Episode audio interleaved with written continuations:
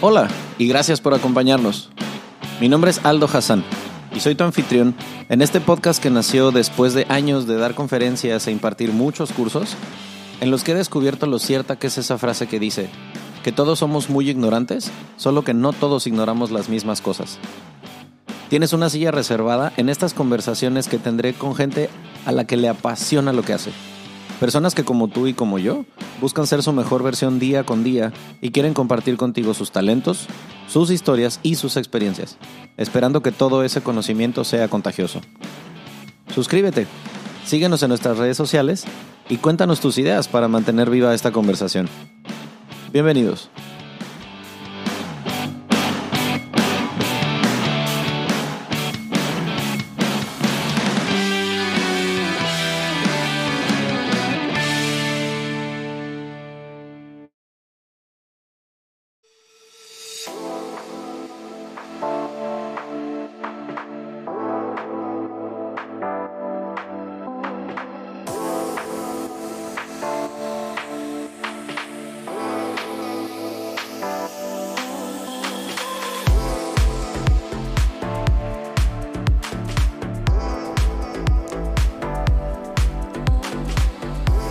Como ya es costumbre, evidentemente nos estamos tomando un traguito antes de empezar, porque si no, pues costumbres son costumbres. Este, pero que se oiga en el, en el, ¿cómo se dice? En el sonido así, Chin chin. Saludcita. Estrellando vasos. Gracias por vernos con los ojos, gracias por vernos con los oídos, como sea que estén consumiendo el epi- el- este episodio. Bienvenidos otra vez. Eh, no voy a cometer el error que muchas veces he cometido, que de repente me voy de largo. Primero les presento a la invitada, porque luego me suelto y ya, ay cabrón, no he presentado a la Les persona. hablo acerca del trago que me estoy tomando. y- Por cierto. María Luisa Jiménez, ¿cómo estás? Bien, muchas gracias. Muy feliz de estar acá. Está hoy de manteles largos, aunque no tenemos ese en sentido figurado. Porque ya teníamos rato queriendo sentarnos a platicar, este, María Luisa y yo. Primero les voy a decir cómo nos conocimos para que vean la importancia de los networks que yo hasta ahora la entiendo. Resulta que hace seis meses, ¿puede ser? Por ahí. Sí, seis, ocho meses. Bueno, una persona que ya estuvo invitada en esta silla, eh, Nada fue precisamente la persona por medio de la cual contactamos nosotros dos. Resulta que ella estaba queriendo comprar una propiedad, yo estaba vendiendo un departamento y Nada fue el vínculo. Entonces Sí. nos conocimos, empezamos obviamente pues a tratar como en plan vendedor, comprador y tal. Y mírenos, aquí estamos medio año después. Plática y plática, ajá. Porque pues sí, está chido que de repente conectas de la manera más inesperada con alguien. Y pues después ya empezamos a, a platicar un poco más y a darnos cuenta de que había muchas cosas en común. Como por ejemplo que pues empezaste tu vida con una carrera y de repente decidiste hacer un cambio de timón. Entonces, Sí. Así digamos, encapsulado, cuéntale a la gente cómo fue ese proceso. O sea, cómo es que empezaste haciendo una cosa y acabaste haciendo otra. Me encanta. Y estoy totalmente de acuerdo. O sea, la- las, decíamos, ¿no? Las coincidencias y las diosidencias también. Ajá. Entonces, em, básicamente el camino fue, yo soy arquitecta de profesión y siempre me habían apasionado las finanzas personales. Se me hace Ajá. un tema divino porque trabajas mucho la mentalidad más allá de lo que la gente piensa del dinero. Y básicamente fue eso, ¿no? Darme cuenta que era algo que las personas no hablaban acerca de ello que yo lo veía muy divertido y se me hacía muy interesante y que era también una necesidad que yo veía como en la parte del país, ¿no? Entonces, desde que estaba estudiando arquitectura, empecé a profundizar el tema de finanzas personales y me di cuenta de que había gente que hablaba de finanzas y había gente que hablaba de bienestar, pero no había alguien que, que resaltara esa importancia que había de las finanzas relacionadas con el bienestar. Y no solamente el bienestar eh, mental, sino también el físico, ¿no? Entonces, ¿Cómo, cómo fue ese, o sea, pasar de un, pues de una materia tan distinta a, a que, a hacerle caso a ese llamado y decir, "Qui- quiero meterme por acá, por este lado de las finanzas? Cuando podría uno pensar que pues a lo mejor no son dos canales que compatan mucho, ¿no? te refieres al bienestar y las finanzas, ok. Eh, uf, esa parte es, yo es la historia fuerte del... Sha, la, la, la, Ya. la. es que em, cuando yo empecé a trabajar, en, en, uno de los trabajos que tuve, era un nivel de estrés altísimo y terminé por todo el entorno, la presión, eh, muchas cosas, cayendo en una crisis de ansiedad y depresión. Y entonces cuando sucede esto, yo me empiezo a cuestionar, bueno, realmente de esto se trata la vida, ¿no? De que tú estés trabajando con el fin de, de sobrevivir, ¿no? O de generar ingresos simplemente. Ajá. Y no me agradaba, ¿no? Esa idea. Entonces, solo voy a hacer una maquinita que genera. Totalmente, ¿no? Y entonces me daba cuenta que todas las personas que estaban alrededor de mí, que estaban en un nivel de estrés igual, cuando yo les preguntaba, ¿por qué no dejas tu trabajo? No, pues es que por el dinero, ¿no? Porque si no, ¿cómo pago esto? ¿Cómo sostengo a mi familia? Etcétera. Y fue de, bueno, si a mí me gustan tanto las finanzas, ¿qué sucede si además entendemos desde esa parte que, que bueno, dinero por dinero, al final realmente qué gusto te está generando si en mi caso, por ejemplo, lo que generaba lo estaba usando para pagar las terapias que me ayudan a salir de la depresión, ¿no? Suena medio, no sé decir cheesy, trillado, pero yo que estoy en el tema de ventas en hotelería, muchas veces se les dice así al cliente y suena pitch de ventas, pero en realidad es cierto que hay gente que dice que no, es que yo nunca voy a volver a salir de vacaciones, o la verdad para mí esto no es importante, o no, pues para mí vacacionar es como que, pues, ay, cuando se ofrece y sale, pues lo hago, ¿no? Claro. Y realmente sí se les dice al cliente, mm, honestamente, mira, la lana te la vas a gastar de todas maneras. Una va a ser en vacaciones o la otra va a ser en las cuentas de hospital o en las honorarios del psicólogo porque te va a hacer falta de cualquier manera sacar eso que traes. Claro. Y puede ser yendo al gimnasio, yendo a una clase de arte, viajando, yendo a una, mm, no sé, este, terapia de otro tipo. O sea, siempre es necesario como canalizar todo eso que tenemos en el trabajo, en la vida diaria. Pero qué interesante que lo hayas visto así como, wow, wow, wow. A ver, todos estamos nomás trabajando para hacer números y luego qué pasa con esos números, ¿no? Totalmente. Y que al final me encanta cuando, cuando lo preguntas como, bueno, ¿cómo lo enlazas, no? Si parecieran cosas tan diferentes. Y hay gente que me dice, ay, es que tú lo ves desde una parte muy energética y no sé qué. Yo digo, no, es totalmente algo fisiológico, es algo anatómico, ¿no? Que si tú estás en un entorno que te está generando estrés, estás generando cortisol, ¿no? O sea, son sustancias naturales que tu cuerpo genera y que te llevan para abajo. Sí, para quienes no hayan escuchado de lo que es el cortisol, es el arma del diablo que genera el estrés. Mm. O sea, cuando tu cuerpo se estresa, genera cortisol. Entonces, eso es el, caldo de cultivo para enfermedades, para broncas de todo tipo. Y ahorita, yo, ya dijimos que este podcast iba a ser disruptivo, pero incluso, fíjate, para mí fue una enseñanza muy importante esa parte de decir, en el momento en el que cambié la perspectiva, decir, ni la enfermedad, ni la ansiedad, ni las molestias son malas, ¿no? Porque me están invitando a un llamado al cambio. Te están diciendo que algo anda mal. ¿No? Que algo necesita moverse. Entonces, si estás teniendo eso, o sea, es que a veces digo, ideal que sería que no tuviéramos que llegar a esos puntos, ¿no? Pero al final pasa. Ok, estás llegando a ese punto donde algo te incomoda, entonces te está invitando a que muevas algo. Tu cuerpo te duele, muévete, ¿no? Te está doliendo el dinero, pues entonces revisa qué es lo que está pasando para que las cosas vayan hacia donde realmente quieres estar. Y, y que al final, pues ya realmente el, dinero se vuelve ese instrumento que te ayuda a cumplir sueños, ¿no? Sí. es que esa como esa relación, yo lo escuché alguna vez en, me parece que fue un video de Diego Dreyfus en Facebook, de esos clips que hacía él antes, en el que decía, eh, ¿cómo, ¿cómo te refieres al dinero? ¿Cómo hablas de él? O sea, si el dinero fuera una persona, ¿cómo, ¿cómo, te llevarías con él? Eres de la ¿Cómo es tu relación, no? pinche dinero no alcanza, es que pinche dinero para el dinero es sucio, el dinero corrompe, es que, ah, chingado dinero, todo lo, lo echa a perder. Si el dinero fuera una persona, pues obviamente escucha que hablas así, pues es energía, a fin de cuentas. el agua es energía, nosotros somos energía, la mesa en la que estamos apoyados es energía.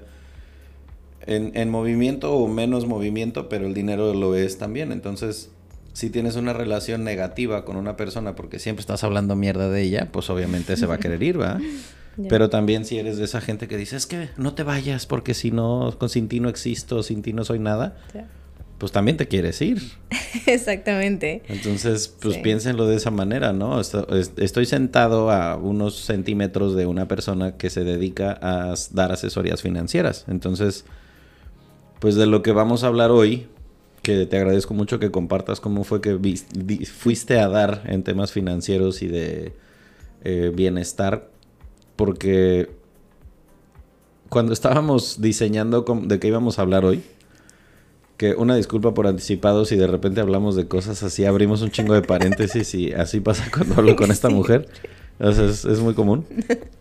Eh, dijimos, ok, queremos hablar, porque estamos grabando esto unos días de que sea San Valentín. Romántico.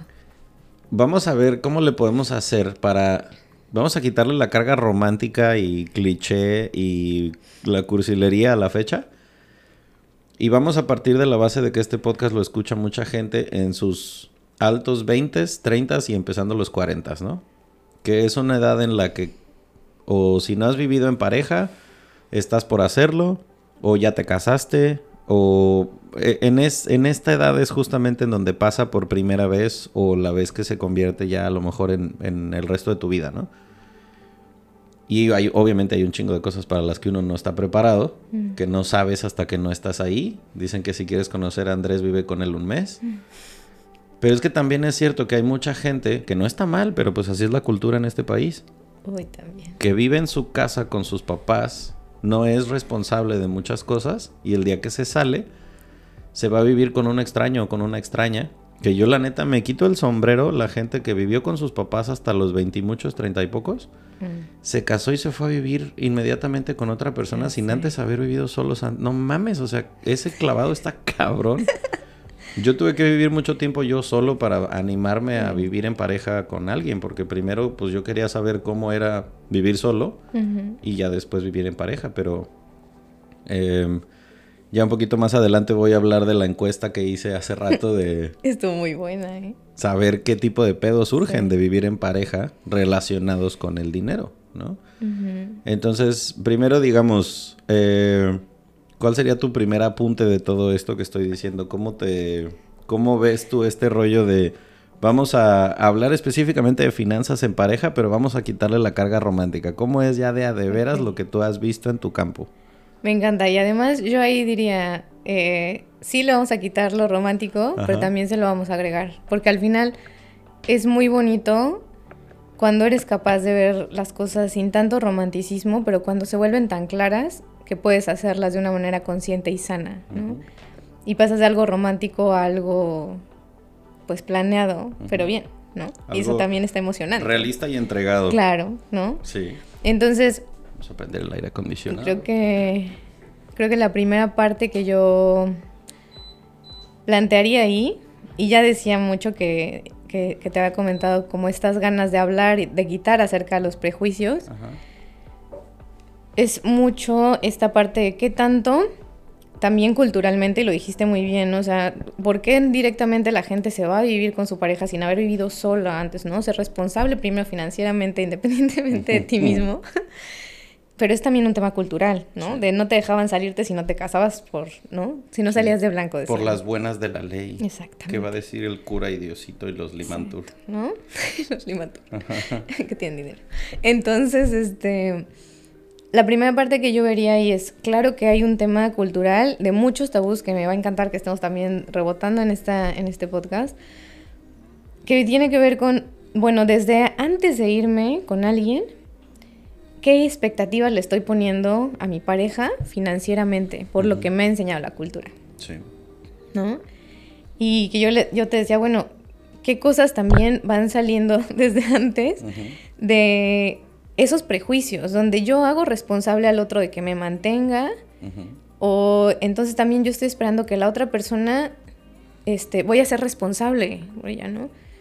De qué cosas me estoy cargando desde un inicio, desde un previo, que entonces también es, bueno, eh, pensándolo aquí y siempre les digo, no, no generalicemos, simplemente lo, pongo por cómo lo veo desde el contexto cultural.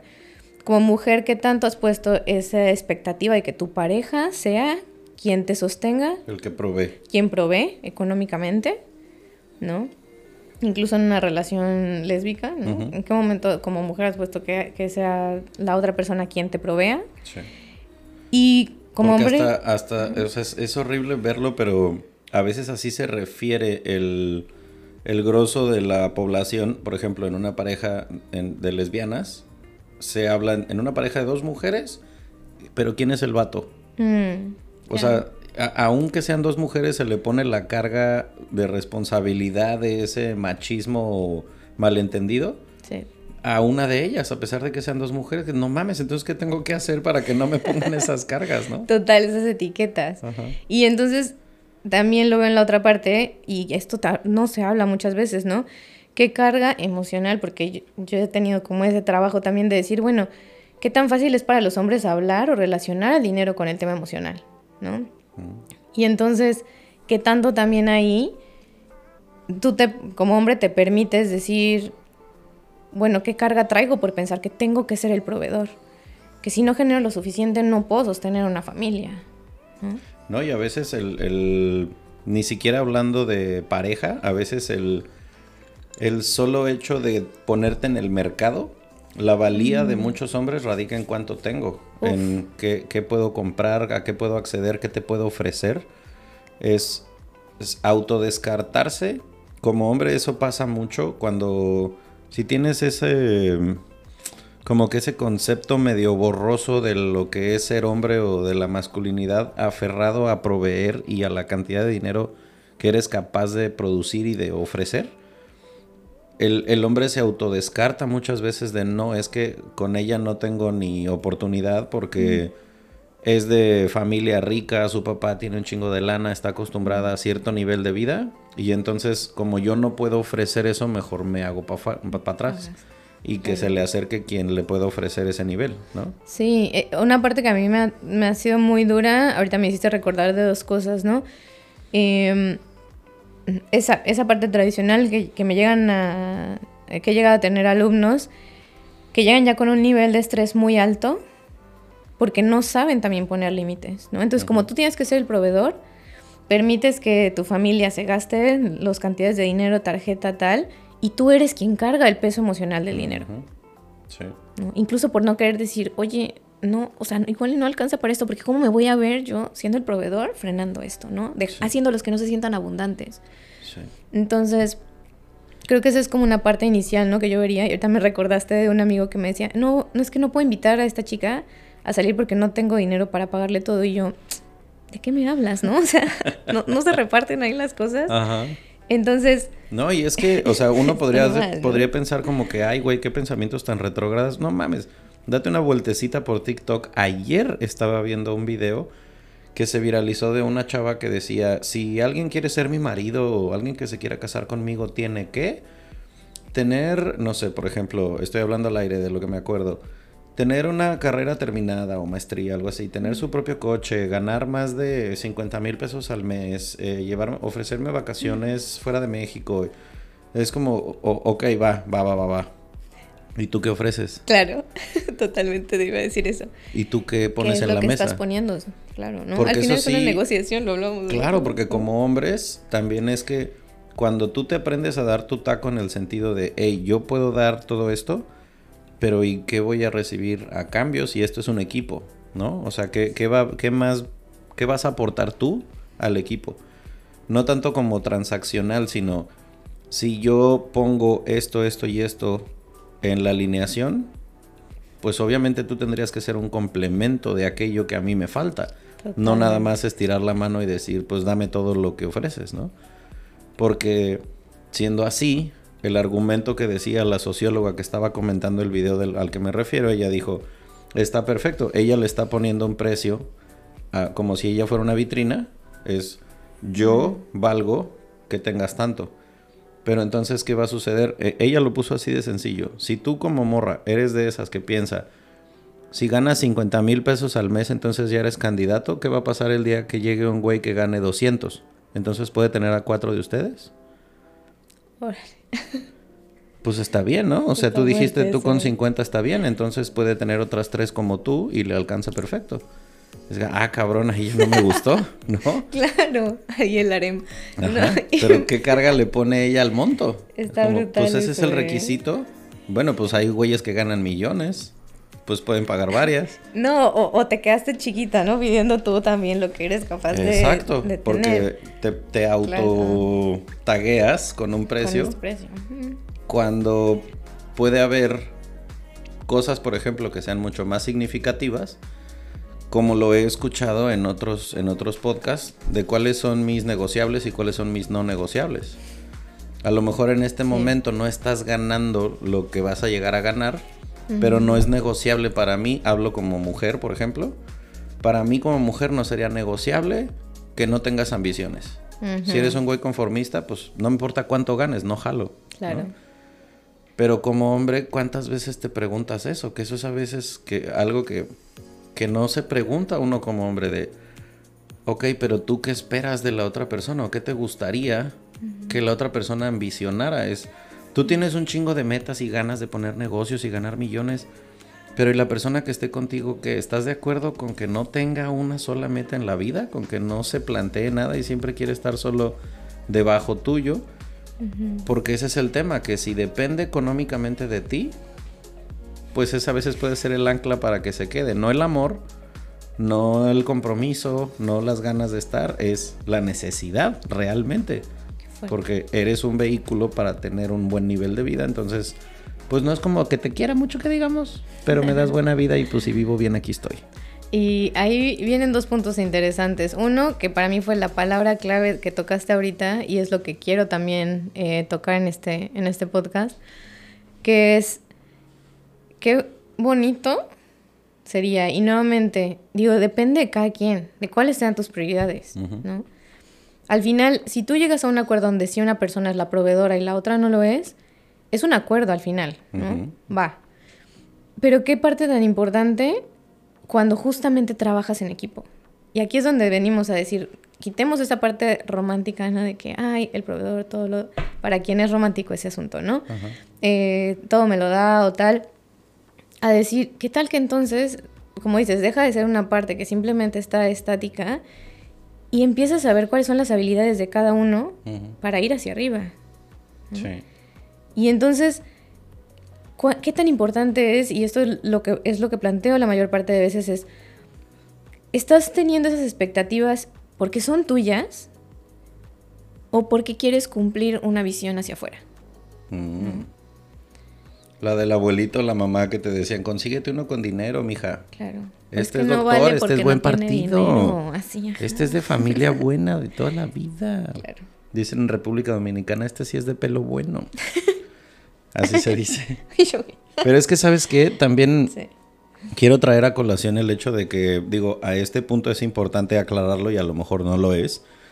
Pero es que estamos hablando de finanzas en pareja, pero es que no necesitas estar casado para tener finanzas en pareja. O sea, no necesitas que exista un papel porque puedes estar en una relación de noviazgo, puedes estar en concubinato, puedes estar casado, incluso puedes estar divorciado Uy. y sigue habiendo finanzas en pareja porque pues no te vas a librar de la pensión de los hijos y de las responsabilidades que tengas. Claro. Entonces, número uno, escojan con cuidado a sus exparejas porque esas sí son para toda la vida. Entonces, si te vas a comprometer a tener hijos con una persona, esa madre no se acaba Claro. hasta que las criaturas cumplen 18. La última, no la primera. O quién sabe, Porque ¿no? si tienes varias, ahí te va. Pero, Mm. ejemplo. Les voy a, to- la- a traer a colación y ahorita desarrollamos y desmenuzamos la cosa. Eh, un estudio del INEGI que me di a la tarea de revisar de las razones. Un, un dato que existe desde que yo me gradué, porque nos lo dijo el padrino de generación. 52% de los matrimonios en México, si no se divorcian, terminan teniendo algún conflicto que pueda llevar cerca del divorcio dentro de los primeros 8 años. ¿no? Es, es como el periodo de más exabruptos. Bueno, basándonos en esos primeros 8 años, el INEGI saca el registro de las cuatro razones principales por las cuales la gente en México promueve divorcios, Los cuales están liderados 7 de cada 10 por mujeres, Número 1. Deudas con tarjetas de crédito o créditos personales que se piden a lo pendejo. Mm. Y que después les embargan la casa, les quitan bienes, buro de crédito, no podemos comprar una casa por una irresponsabilidad con el manejo de crédito, que se sabe muy poco de eso en México, la verdad. Todos hemos tenido una experiencia con alguien o con alguien cercano que se atoró horrible, duró en buro de crédito toda la vida por una pendejada con una tarjeta que no supo manejar. Totalmente. Sí. Esa es una razón. Otra la falta de pago de servicios, la irresponsabilidad en el pago de servicios básicos, luz, agua, gas, teléfono, colegiatura, gente que no es responsable con sus finanzas. Mm.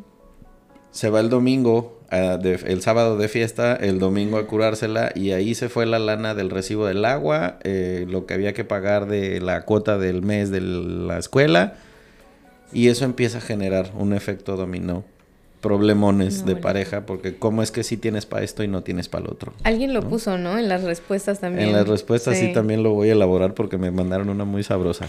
Está buenísimo. Tercero, que no haya ahorro, que no haya proyectos en común, que no haya planes. Uy. Es decir, la gente que vive solamente al día y de que pues cobra la quincena y apenas medio la cobra ya se la va a gastar llega el aguinaldo y se van al buen fin y así, ¿no? Constantemente estar viviendo al día y que no haya ahorros. ¿Por qué? Porque esto no te permite tomar vacaciones, eh, por ejemplo, comprar un seguro, cabrón. O sea, las broncas que traes a tu casa cuando no te aseguraste, cuando no tienes un fondo de ahorro, cuando chocas o te chocan, a lo mejor ni siquiera fue tu culpa y no tienes seguro médico, el coche no está asegurado acabas en el bote y no hay dinero que alcance para solucionar todos esos problemas y hay que estar pide y pide y pide y pide y vende y vende y vende y empeñe y empeñe. Problemones, ¿no?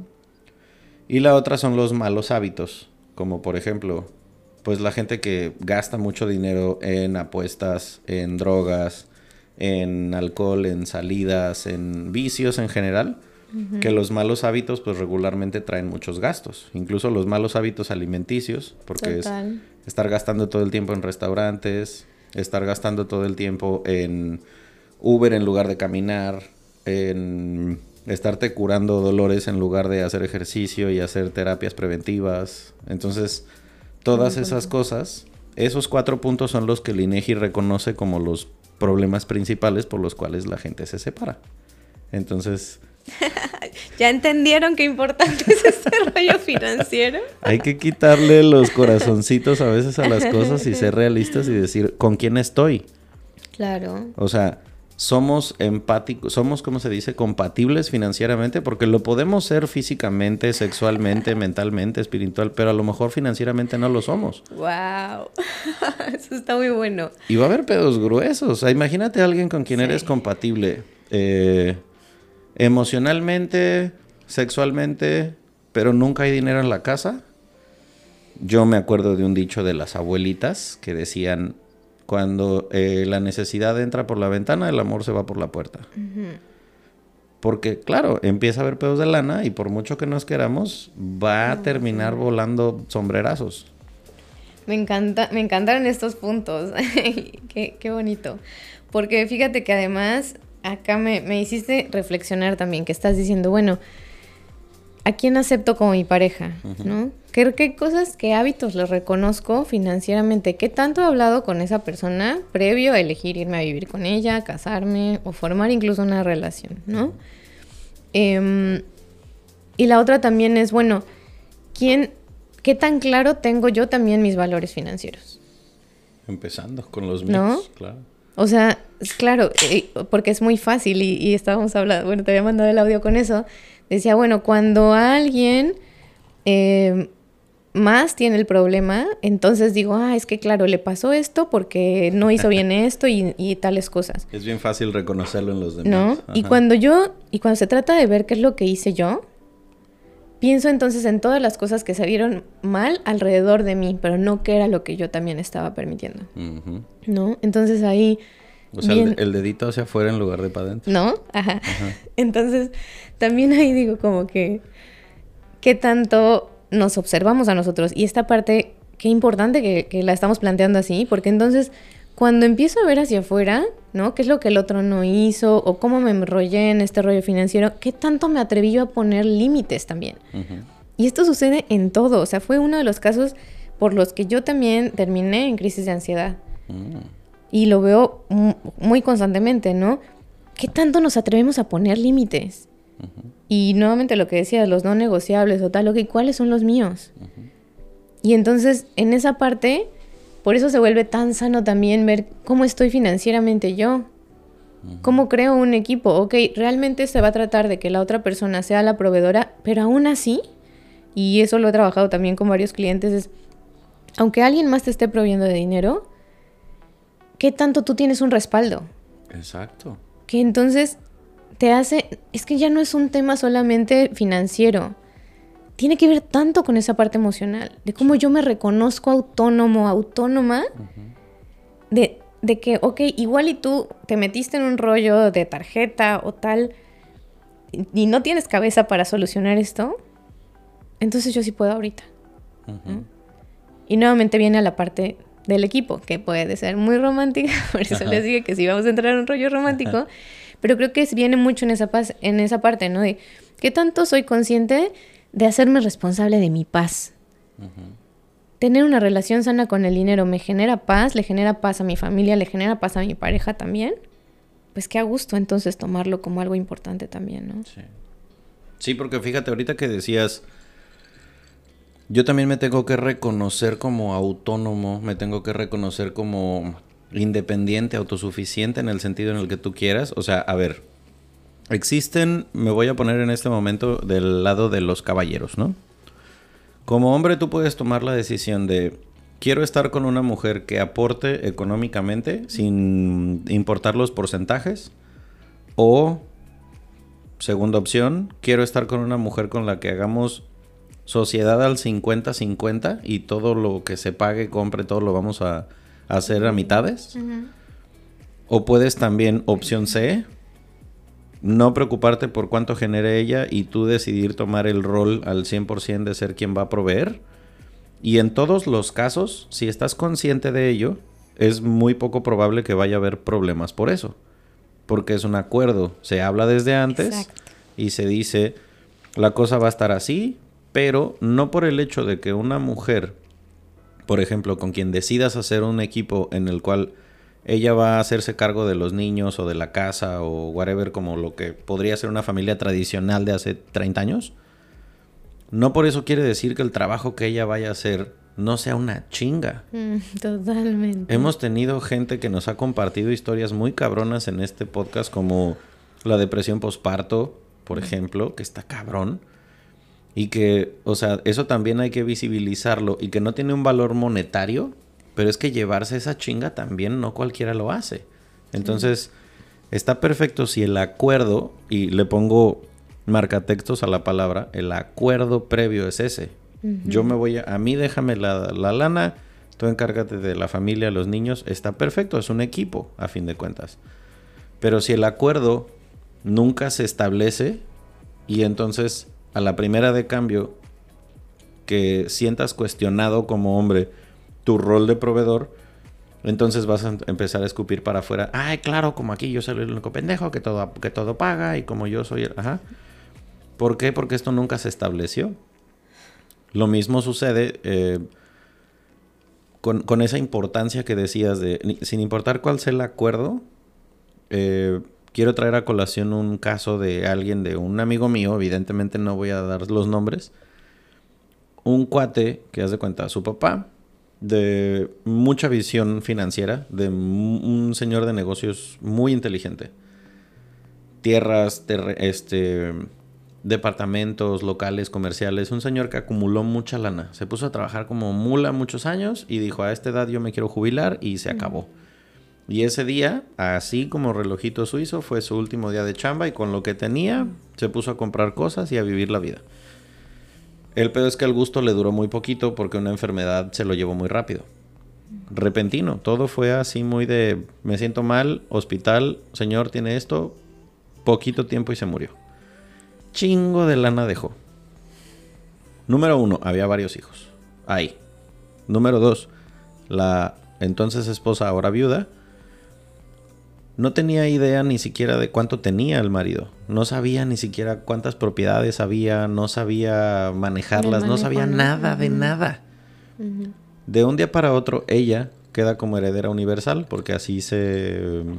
O sea, el señor tuvo tiempo al menos de hacer ese testamento en el que le dejó todo a la señora. Y entonces, ¿qué sucede? Como ella no lo sabía administrar, porque literalmente se casó la señora, creo que tenía 18, 19 años, hace casi 50 de esto.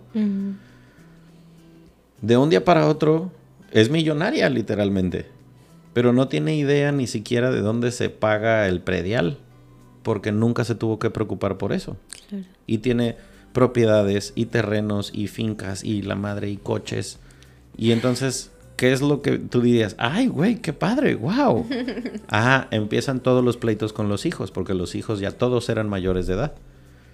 Y entonces, ¿quién va a manejar esto? A mí me toca esto. Y todo el mundo se empezó a sentir con derecho de yo, a mí me toca esto, a mí me toca aquello.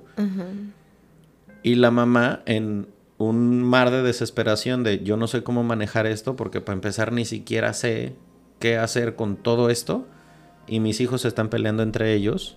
Entonces se hizo un broncón familiar, gente que se dejó de hablar por años, pedos bien duros, juicios, rollos feos de una familia que era muy unida antes de todo esto. Entonces, lo, traigo a colación porque digo, imagínate qué, qué padre hubiese sido tener una red de seguridad.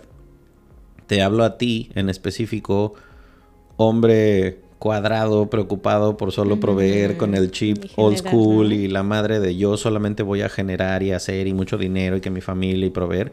Nadie tiene comprado que vas a vivir 80 años, ni 90, ni 100. Te puedes morir a los 30, 40 o a la edad que te toque. Pero si no dejas una red de seguridad en la que tengas claro quién se va a quedar con qué, que la gente medio te pueda echar la mano aunque te enfermes, no te tienes que morir. O sea, en el caso, a título personal, mi abuelo materno, que también fue un señor, un empresario que tenía zapaterías enormes y hacía mucha, mucha lana.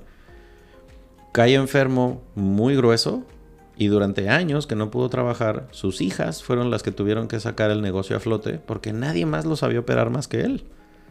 Porque él estaba esperando tener varones para que ellos se encargaran del negocio. Y tuvo cinco mujeres seguidas. Fue hasta el sexto, al que ya fue un, Era un bebé cuando mi abuelo se enfermó. Fueron sus hijas las que tuvieron que sostener el negocio. Entonces también hasta dónde entran esos, esas pendejadas machistas de que no, que sea el heredero, que sea el macho, que sea el hombre, que sea el que se quede él con el imperio. ¿Y quién te dijo que necesariamente tiene que ser así? Total. Cuando a veces la de la mente financiera y la que es más perra para los negocios es la hermana. Claro. O la mamá, o la abuela, o la tía. O sea, hay mujeres que tienen mucho más visión de negocios que su pareja misma. Y no está mal, ¿no? o sea, también al contrario, está maravilloso. ¿no? Y ahorita tocaste un punto y siempre lo vemos también en ese análisis de salud financiera. ¿Qué tanta comunicación tienes con tu familia, con tus socios, de cómo están las finanzas? Y entonces, ¿qué tanto también somos conscientes de, bueno, cómo veo a la otra persona capaz y de hacerse responsable de este tema? O creo que no es algo que le corresponde, de lo que no debería, ¿no? De suceder. Entonces, ahí realmente creo que es cuando cambia justamente esa perspectiva, ¿no? De, bueno, ¿qué prejuicios me voy quitando? ¿Qué cosas voy limpiándome, cuestionándome? Para llevar la vida realmente como a mí me sabe bien, ¿no? Lo dijiste eh, también, o sea, esa parte de crear acuerdos, yo siempre me río porque digo, ¿quién y en qué momento dijo cómo tenían que ser las relaciones? si ningún ser humano es igual. Claro. ¿No? O sea, empecemos desde ahí. Nadie es igual, ni tiene el mismo camino, ni los acuerdos van a ser los mismos de un año a diez años adelante, porque no eres la misma persona, no estás en el mismo momento. Y no todo el tiempo te va a ir igual. Totalmente. En algún momento él puede ser el que más dinero gane, pero sí, o sea, sí quiero preguntarte aquí, o sea, en tu experiencia, ¿qué has visto? Porque ahorita me surgió esa duda. ¿Cómo se lleva la mayoría de parejas, también hablando solamente de los hombres o la pareja en sí, con el hecho de que pueda llegar a ser ella quien más dinero genere en la pareja, en el equipo? Mm. ¿Qué has visto? Está muy buena. Eh, ay, qué bueno que lo sacaste. es mi momento. Eh, fíjate que esto ha sido muy curioso. A mí me resonó muchísimo cuando, cuando un emprendedor dijo, es que nuestra cultura latina es así. O sea, un hombre latino no puede ver que una mujer gane más que él, porque ya no se vuelve atractiva. Órale, qué fuerte. Es muy fuerte. Y llegué a tener casos que salieron como en charlas también, de pronto de caer en cuenta de, chino, yo como mujer no estoy generando o me estoy gastando toda la abundancia que estoy generando porque siento que si no, no voy a ser atractiva para un hombre. Órale. Y yo, qué duro eso. Ah, su madre, wow. Entonces, eso me hizo cuestionar dos cosas de las que me reía mucho. Cuando, cuando este emprendedor abre ese tema, yo dije, bueno, entonces tal vez el tema es que no podemos salir con latinos, ¿no? si quieres ser una mujer que genera, ¿no? Que crece, que va para adelante, pues tal vez no es aquí el asunto. Claro. ¿No? Hay que ver el menú internacional porque los tacos como que no. ¿No? Entonces, esa fue una parte. Y la otra también es realmente que igual y entonces cuando, cuando realmente no se trata de un tema cultural, sino personal, ¿no? De bueno, ¿qué cosas ¿por qué esto me, molesta o por qué esto me podría surgir a, molestar? Creo que tiene que ver con estigmas, no sé, pero ahorita me, viene a la cabeza el paradigma social que existe de, ah, pues pinche mantenido, su vieja gana más que él, o ella es la que aporta, o ella es la que lo mantiene. O sea, es como esa Ese castración, esa emasculación del hombre de mientras más tienes, más vales. Pero si ella es la que genera, entonces tú no vales como hombre. Porque, pues, me acuerdo que en España decían, ¿en qué se parecen los hombres al cepillo de dientes? que sin pasta no te vale para nada. Porque, claro, era como, ok, entonces esto no es mexicano nada más, güey. no, totalmente. Acá también hay un chico de viejas muy interesadas. Pero digo, ok, va, está bien. Pero sabes qué, escuché algo que me, dije, wow, o sea, qué fuerte está esto, pero fuck. No sé qué tan de acuerdo estén ustedes que están escuchando esto. Decía este güey, el tema es en Latinoamérica que la carga emocional no solamente está en, en el en este machismo tóxico, si lo queremos llamar así, de que tienes que generar un chingo y es como el macho alfa es el que más gana y el que más hace y lo que tú quieras, sino él dijo es que también lo que genera esto es son mujeres que quieran estar paradas en la meta esperando a salir con el ganador. Oh. No, espera, que no ninguna quiera estar en el camino, ajá, que ninguna quiera estar acompañando, sino que sea una carrera entre todas las mujeres, a ver quién es la más guapa para estar en la fila de hasta adelante en la meta esperando al ganador. Sí. Dices, oh shit, o sea, esa analogía está cabrona. Está muy fuerte, está muy buena ¿eh? también. Y, y viene como esa parte de decir, bueno, ¿qué tanto te preocupa lo que los demás piensen? ¿No? Cuando yo he visto que ese es un tema financiero clave cuando tú eres consciente de qué es lo que estás queriendo para ti, qué es lo que te hace sentir bien en plenitud, y yo, esa, esa frase me encanta, ¿no? Haz de tu vida el libro que quisieras leer. Nice. Yo digo, lo estoy construyendo realmente acorde a lo que para mí es importante, para lo que para mí significa éxito, para mí significa bienestar. Y los demás no van a ser parte realmente de todo el camino porque yo voy a ser la persona con la que me voy a estar en la salud y en la enfermedad hasta que la muerte me separe, ¿no? Mm. Y yo y nadie más. ¿No? Eres el, amor de tu vida. Deberíamos de ser, ¿no? Ven, les dijimos que nos íbamos a poner románticos. este, entonces, cuando viene esa parte, no tener esa parte clara, a mi parecer, es cuando puedes alejarte de muchos, em, limpiarte de muchos prejuicios externos. Y la otra parte también Em, es bueno cuando yo veo que el otro genera más. ¿estoy en una competencia con mi pareja? O realmente volvemos a esta parte de equipo de ¿hacia dónde quieres llegar? ¿No? Este dinero, y eso se los cuento como aparte personal, ¿no? Que yo decía, bueno, ¿y para qué quiero generar más dinero? Y cuando veía las problemáticas sociales, esto va a ser un punto que en algún momento les, les voy a compartir también, pero a mí siempre me ha movido mucho la parte de los niños, ¿no? De las infancias. O sea, en México hay un tema crítico con la parte de, las infancias. Entonces es como, si yo genero más dinero, tengo mayor impacto también a nivel social. Y entonces, cuando tú estás en una relación de pareja, tus metas se van simplemente a tener, y no digo que esté mal, ¿ok? Nuevamente vuelvo a esta parte que es importante que cada quien lo tenga claro para cada uno. No para el otro, sino para mí. ¿No? Ajá, o sea, es en esa relación de pareja, simplemente estoy buscando llegar hasta la casa o a qué nivel estamos llegando o queremos alcanzar como proyecto de pareja o, o, como proyecto personal, ¿no? ¿Hasta dónde quiero direccionar este dinero? Y entonces, ¿por qué no llevarlo también a que tome esa parte importante e interesante de qué puedo aportar también al entorno? O sea, que no sea nada más hacer metas hacia adentro, sino cuál puede ser mi influencia en mi entorno, en mi sociedad. ¿Estoy entendiéndolo bien? Es que siento que es algo que mucha, muy, muy poca gente se pregunta.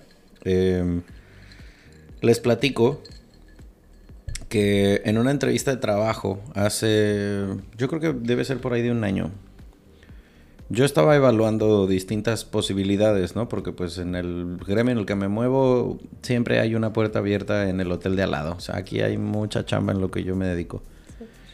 Y resulta que en una entrevista eh, el, el director, gerente, una de las dos que me estaba entrevistando, me contó un poco de su forma de trabajar. Me dijo, bueno, mira, una de las cosas que quería yo saber de estar aquí sentado contigo era saber qué te gustaría aportar a ti, pero no en cuanto, no me hables de dinero, no me hables de ventas, no me hables de porcentaje, no, eso ya lo sé porque todos me dicen lo mismo. Ya sé que quieres ganar mucho dinero y que quieres y taca taca, eso ya lo sé.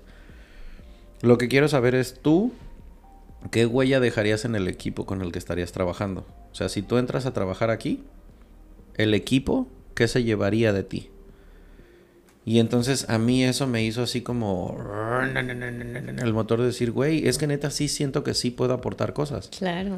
Porque a mí me hubiera gustado que cuando yo empecé, sobre todo me dirijo a, a los nuevos, a la gente que tiene poca experiencia, hablando de un mes, seis meses, tres meses, cuando estás como perro atropellado en ventas y no entiendes nada, yo dije, no mames, a mí me encantaría ser como el mentor de esa gente que va empezando que está ocupando esa ah. silla que yo ocupé y eso me encanta, ¿no?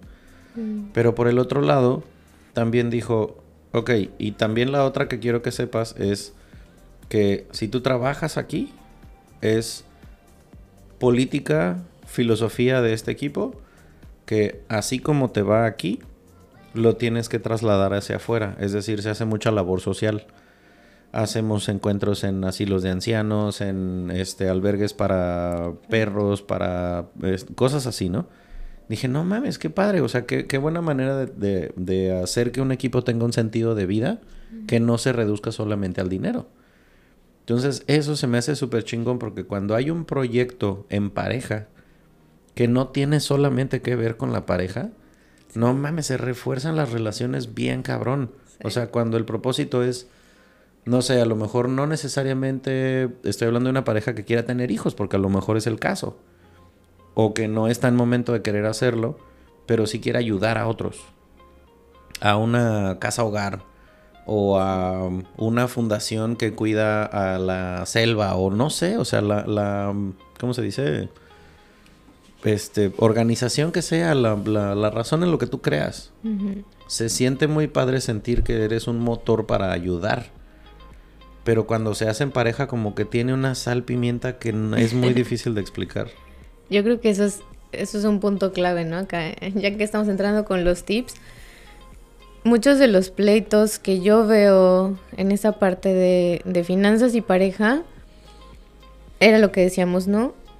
¿Cómo señalo al otro? Esperando que el otro sea el que me dé, pero quitándome de la responsabilidad que yo puedo tener hacia mí, ¿no? Cómo me enfrasco luego en esa relación de pareja donde no veo más allá de esto. Y entonces me quedo tal vez estancado en ese punto donde siento que las cosas están mal, pero no me quedo a preguntar, ok, estos problemas que me están trayendo de, aprendizaje, lo que decíamos, ¿no? ¿Qué incomodidad me está haciendo que me mueva de algo que no está funcionando? Que si llevo repitiendo y repitiendo esto, tengo los mismos resultados. Entonces la respuesta es cambia, ¿no? ¿Eres, si eres el común denominador del problema, el es problema eres tú. ¿no? Y entonces, y, y entonces eso, ¿no? O sea, cuando, cuando yo me permito abrir y mirar más, allá, mirar más allá de lo que veo, ¿no? Mirar de, dentro de estos problemas personales, dentro de estos problemas de pareja. Y empiezo a intentar voltear hacia dónde quiero llevar esa meta, cómo quiero crear equipo. ¿no? Al final, yo sí veo esta parte que me gustó lo que dijiste porque dicen, los emprendimientos fracasan a los cinco años, ¿no? Las parejas a los ocho, bueno, ya subimos un poquito más, pero al final es una, es una construcción, sí. es una lección. Una cosa que quiero preguntarte. No, no, creo en este tema de parejas, no, nunca creo que exista la, o que quepa la palabra deber hacer, porque como dijiste, todos los seres humanos Somos diferentes. tenemos un mapa de una hoja de ruta muy distinta. Pero sí quiero preguntar, en tu opinión profesional como asesora financiera, ¿cuál es tu punto de vista en este sentido? Las parejas que quieren trabajar en equipo, ¿Es recomendable que sepan cuánto gana su pareja? ¿Sí o no? Sí, o sea, al final es que es que es imposible que no lo sepas hasta cierto punto, ¿no? O sea, ¿cuál es la parte sana también y real? Que cada quien también tenga esa oportunidad de hacer con sus finanzas o con una parte de sus finanzas lo que quiera, ¿no? A eso iba, o sea, ¿cuál sería la mejor manera? Digamos, tu respuesta siendo sí, o sea, es, muy recomendable que conozcamos cuánto gana la otra parte porque es un equipo. Claro. ¿Cómo vas a hacer una sociedad si no sabes cuánto está entrando? No, Exacto, no sabes hacia dónde estás direccionando. Y bueno, o sea, si estás creando planes en conjunto, bueno, ¿cómo los vas a construir? ¿No? Es lo que yo les digo mucho. ¿Tienes sueños? ¿Tienes metas? Ok. Es diferente si dices, quiero hacer un viaje, quiero que hagamos un viaje en pareja. Ok cuándo, a dónde, de qué manera, cuánto cuesta, entonces ¿qué, aporta cada uno. Puede ser que no, aporte si no, tiene, Si no se hace un plan, entonces solamente es un sueño. Es un sueño. Si no se pone en papel y se le pone una estrategia, entonces es una puñeta mental que probablemente no va a pasar. De que, ay, es que quiero que vayamos a Europa. Sí, cabrón, yo también quiero, pero ¿qué estás haciendo al respecto? Claro. Igual y yo no sé, lo que decíamos, ¿no? Bueno, igual en ese acuerdo no va a ser que los dos pongamos dinero. Bueno, pero entonces, ¿de qué se encarga uno? y cómo disfrutas el proceso de construir ese sueño al cual quieres llegar. Justo. Sí, o sea, por ejemplo, algo que yo vi con una chava que hablaba sobre, em, ¿cómo dijo? Relaciones amorosas eh, lucrativas, algo así. Estaba muy cagado su postulado, ¿no? Que era como... ¿Cómo le hacemos para que el amor no empiece a erosionarse por temas de dinero? Era como la primicia de su charla. Creo que es un, es un TED Talk. Y ella dijo, vamos a pensar que persona A, independientemente de quién sea, persona A aporta, voy a poner un número, 30 mil pesos al mes. Persona B aporta la mitad, 15 mil. Ok, el equipo tendría 45, ¿va? Pero no es que todo el dinero de A y todo el dinero de B se deba ir a la misma pecera. Exacto. Lo que ella decía es, Vamos a tener tres cochinitos.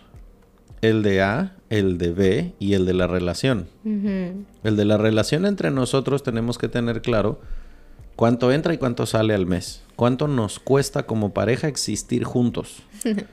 Cuánto nos cuesta la renta, la hipoteca, el coche, la gasolina, la colegiatura, el súper, la muchacha, todo lo que te gastes, cuánto nos cuesta, ¿no? Ok, si entre A y B suman 45 y los gastos de los dos, el cochinito en común, es de, vamos a decir, 25, bueno, entonces lo que reste, se supone, lo que ella dice es que A haga su cochinito, B haga su cochinito, y entre ustedes dos decidan si va a haber un cuarto cochinito, que sea un seguro, una inversión, un ahorro para cualquier otra cosa, porque algún día los niños van a ir a la universidad, qué sé yo. Pero que no necesariamente tiene que ser como una, vivir al día pagando tarjetazos y ver quién lo paga. Claro. Y la otra, que no todo, o sea, ella literalmente lo dice, ni todo el dinero ni todo el amor. Es decir, tiene que haber una parte de lo que tú estés aportando que sea para ti. Sí. Porque hay mucha gente, y aquí hablo principalmente de hombres y de madres solteras, evidentemente, que son los dos personajes que más constantemente, o que más frecuentemente, quiero decir, cometen este error de olvidarse de sí mismos. Totalmente. Todo para allá, todo para allá, todo para allá, todo para allá. Y tu papá, tú te comprabas tenis todos los años antes de entrar a la escuela y tu papá cada 10 años compraba unos tenis. Sí. Porque a ti no te faltara nada, pero tu papá a lo mejor, no sé, jugaba a fútbol con sus amigos el domingo y un pinches tacos todos jodidos porque el niño que tuviera los tacos nuevos. Sí.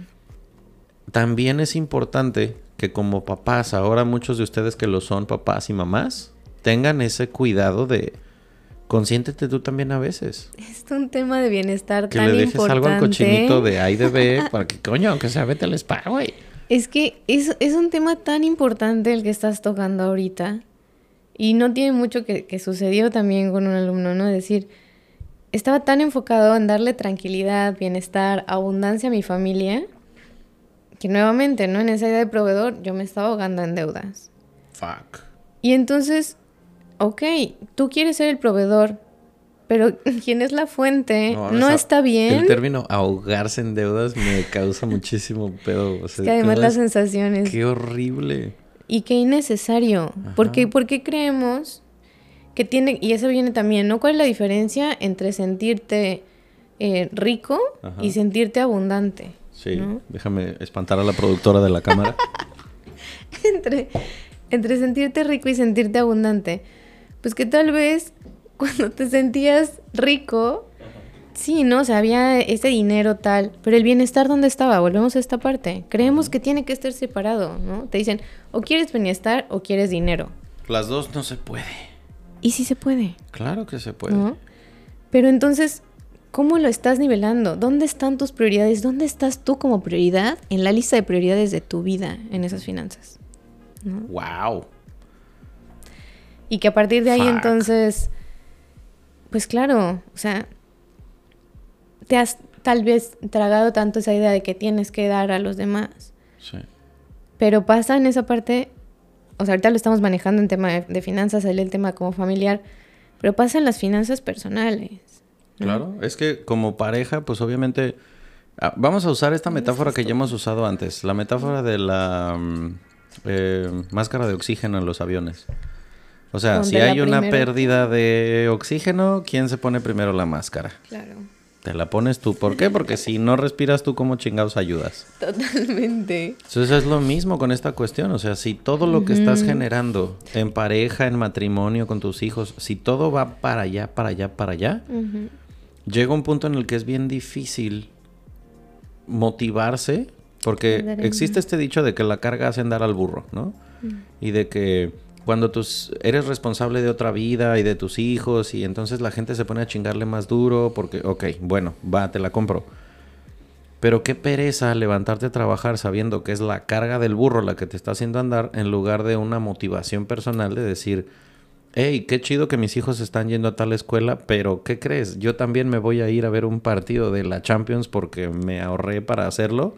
Claro. Y mira, mis hijos que se queden con mi, los abuelos tres días porque yo también merezco disfrutar mi vida de adulto. Y no vemos el impacto tan grande que tienen las infancias eso, ¿sabes? Ok. O sea, tu relación con el dinero irremediablemente tiene un impacto también al entorno. Lo que yo he visto es, y lo vemos también, o sea, como niños, y yo lo veo también mucho, lo, lo digo mucho en las charlas, ¿no? En nuestras diferentes etapas de la vida, cómo nos hemos relacionado con el dinero, cómo hemos visto que los adultos se han relacionado con el dinero. Ajá. Y lo que dijiste ahorita, o sea, igual y tuviste al papá que te dio todo, pero veías que no estaba bien emocionalmente y eso no se oculta. Exacto. ¿no? Entonces, Y aparte que estaba ausente porque todo el tiempo estaba estaba, produciendo. ausente, claro, No nos faltaba nada, nomás nos faltaba el papá. por ejemplo, ¿no? Pequeño detalle. Ajá. Entonces, cuando ves esa parte, volvemos a esta parte de, de prioridades. ¿Qué priorizas en tu vida? ¿estás priorizando el dinero o estás priorizando tu bienestar? ¿O Claro, realmente el bienestar que quieres no nomás es que no te duele la cabeza, bienestar es también cuántos domingos pasas con tus hijos queriendo hacer algo y no solo dormir porque vives cansado. ¿Qué tanto gozas la vida? Ajá. ¿Qué tanto te dan ganas de llegar a tu casa en lugar de decir, puta madre, tengo que llegar a dormir niños? Y a-". Porque no estás disfrutando el proceso, pero los niños van a dejar de ser niños bien rápido. El proceso. Sí, eso yo creo que sería clave también en esto, ¿no? ¿Qué tanto? Y me costó a mí también entenderlo, pero fue, es parte, ¿no? De lo que, de lo que nos lleva hacia abajo para llevarnos hacia arriba. Sí, Es que tanto nos permitimos disfrutar del proceso y no solamente de la meta. Justo. Sí, fíjense, eh, un tip a lo mejor que pueda parecer pendejo si ustedes quieren, pero lo pongo muy en... eh, lo pongo en la mesa porque yo lo hice, lo he hecho. Eh, aquí le hablo a las parejas, tengan o no tengan hijos. Eh, en, en este tema de finanzas en, en pareja, como para tener una motivación, un sentido de vida, un, un algo que te empuje de la cama y párate a chingarle para que el lunes no te sea tan pesado y ese tipo de cosas. Aparte de tener metas y de planeación y tal, al- hacer algo como en plan vision board, de hay que poner una foto de, vamos a pensar, eh, los dos tenemos un chingo de ganas de conocer Estambul. Órale, entonces hay que buscar una foto de Estambul, la vamos a poner en el refri para que los dos la veamos todo el tiempo. Y vamos a poner un cochinito eh, a un lado de la cama o en algún lugar estratégico en el que no hay pedo que le eches 10 pesos, 20 pesos, un dólar, 100 pesos, no importa. Pero que, que sientas que le estás metiendo algo a un proyecto en pareja para que en algún momento sea padre también disfrutar ese proceso, ver cómo se va llenando el cochinito. Total. Y en un momento romper esa madre, contar el varo y decir, esto tenía nombre desde el día uno y aquí ya está la lana para los boletos de avión o lo que sea. Ese proceso se disfruta muy cabrón. Porque se convierte como en esa motivación cuando estábamos chavitos y ahorrábamos los domingos para comprarnos un juguete que queríamos. Sí. Eso trasladarlo a tu vida adulta hace que se vuelva menos monótono el pararte a chambear y que no se convierta solo en trabajo, pago, trabajo, pago, trabajo, pago, trabajo, pago, porque qué pereza pensar que a eso vinimos al mundo. Y me encantó esto que dijiste porque yo lo uso mucho y volvemos a esta parte que yo veo mucho anatómica, ¿no? Porque alguien puede decir, es muy romántico. No. Cuando tú ves constantemente la imagen de hacia dónde quiere decir, estás reforzando conexiones neuronales, ¿no? Cuando tú tienes una conexión neuronal de algo que te genera emoción, estás haciendo que se genere serotonina, eh, oxitocina, que están llevando a tu cuerpo una sensación de bienestar. Entonces, por eso viene esta parte tan importante como vamos eh, llenándonos de herramientas también que justamente nos hagan poder disfrutar también esos procesos, ¿no? Y que tienes también ese tema de conversación de, bueno, ¿qué es lo que viene? Y la parte que a mí me encanta y, y por eso estoy muy agradecida también de estar aquí, ¿no? Porque decías, bueno, parte del podcast es gente a la que le apasiona lo que hace. Sí, señor. Y el decir, qué rico que tus sueños se puedan cumplir sin ser basados en deudas, Uf. creo que es un ¿No gozo. endeudarte para cumplir sueños? Claro, es un gozo, Wow. ¿no? Ajá. De- divino. Porque como dices, eh, ahorita que lo ponía en perspectiva, claro, o sea, ¿cuántos de nosotros hemos hecho viajes a meses sin intereses? Y regresas del viaje y perra madre, me faltan 12 por pagar. O sea, hace un año me fui a Colombia y todavía lo estoy pagando fucking A. Y claro, ahí viene el siguiente y otros 18 meses sin intereses. Que depende ahí, mientras sea una deuda manejable, Ajá. ¿no? Está bueno. Sí. Pero lo que voy es como esa parte de, de, de qué tanto nos permitimos también en esta idea de las tarjetas de crédito pagar ciertas cosas de contado, o sea, que realmente hubiera una planificación para pagarlas. Ok, fue a meses, pero yo tengo controlados esos gastos y entonces no estoy viviendo al día sino que me sigue sobrando. Y esa es una parte que yo digo, qué gozo que más personas experimenten esa sensación. Cuando como ¿Sabes? pareja te sobra lana eh, cada quincena o cada mes, no mames, es una maravilla. Y no es imposible. No, para nada. Miren, yo les puedo, este, a fin de cuentas digo, ya quien esté escuchando este episodio, este va a ser el número 90 y propina, no sé qué número vaya a ser, pero ya andamos rayando el 100. Entonces, ya pasando casi 100 episodios, quienes han escuchado la mayoría, pues ya me conocen mucho más de lo que a lo mejor yo podría pensar, porque pues son horas que han escuchado historias mías, ¿no? Qué bonito. Yo he estado en esa posición en la que he sido el que más gana en la pareja, he estado en la posición en la que he sido el que menos gana en la pareja. Y he estado también en una relación en la que todo era, pues si no 50-50, casi. Y en todas te puedo decir que los aprendizajes son muy diferentes. Lo que te queda de cada una de esas relaciones también es muy distinto. Pero lo más importante es lo que aprendes de ti para dar. o sea, lo que, lo que aprendes que puedes dar que no necesariamente sea dinero, lo digo como hombre, cuando te quitas esa carga emocional de la lana de que si no eres el que más gana no eres suficientemente hombre, o sea, cuando, cuando neta te cuestionas ese, ese pedo a mí cuando yo lo viví por primera vez de, a la verga, mi vieja gana más que yo, y no poquito, ganaba mucho más que yo, o sea, era una diferencia muy considerable. Y para mí era eh, al principio, porque no todo fue miel sobre hojuelas, al principio para mí, claro que me causaba ruido como el, ok, entonces empezar a cuestionar este rollo de, a lo mejor entonces no estoy siendo suficiente para lo que ella puede estar esperando. Pero era una cosa autoimpuesta. Y después me di cuenta que para ella realmente si yo ganaba 30, 40 o 50 era exactamente lo mismo, siempre y cuando pues no fuera el, ah, pues pinche conformista que le vale madre si no gana dinero, si no produce, porque pues de, todos modos aquí me tiene, ¿no? Pues no. Pero también como hombre se me hace que cuando te das la oportunidad de darte cuenta de que no necesariamente vales por lo que tienes o por lo que puedes ganar. Qué bueno. Wow, o sea, para mí fue un aprendizaje muy cabrón. Pero al mismo tiempo también cuando, o sea, como decías hace rato, a lo mejor si quieres una relación 50-50, pues a lo mejor no es aquí. Pero resulta que yo viví en el extranjero un tiempo y también estuve en una relación en la que las cosas eran 50-50. No me dejaba pagar una cuenta porque le encabronaba, porque no era mexicana. Entonces para ella era como, ¿por qué vas a pagar tú si no me comí la mitad del logo de la cuenta? Entonces había que sacar las dos tarjetas al mismo tiempo y o bueno, si yo pagaba una, ella pagaba la que seguía. O todo tenía que ser mitades porque le cagaba sentir que yo pagara, ¿no? Y también eso fue un choque cultural, porque, o sea, ya lo he platicado antes, pero llegamos al ridículo de que al principio le molestaba que le abriera la puerta, porque no estaba acostumbrada a eso, porque en su país eso no se usa. Ok. Entonces, para que no sientan que se, que se quedan solamente con la perspectiva o los binoculares de Luisa y míos, pues también me voy a tomar la libertad de leer. Les voy a decir cuál fue la pregunta que puse en redes sociales. Mm. En mi Instagram dije, eh, compártanos por favor las razones por las cuales las parejas pelean relacionadas con dinero. Peleas relacionadas con dinero en pareja, ¿no? Para desromantizar el tema de vivir juntos y el amor de pareja. A ver, a ver, pon la, Yo voy a poner también, pero yo también lo pregunté. Ah, así perfecto. Que pongamos las respuestas. Ok, una respuesta número uno.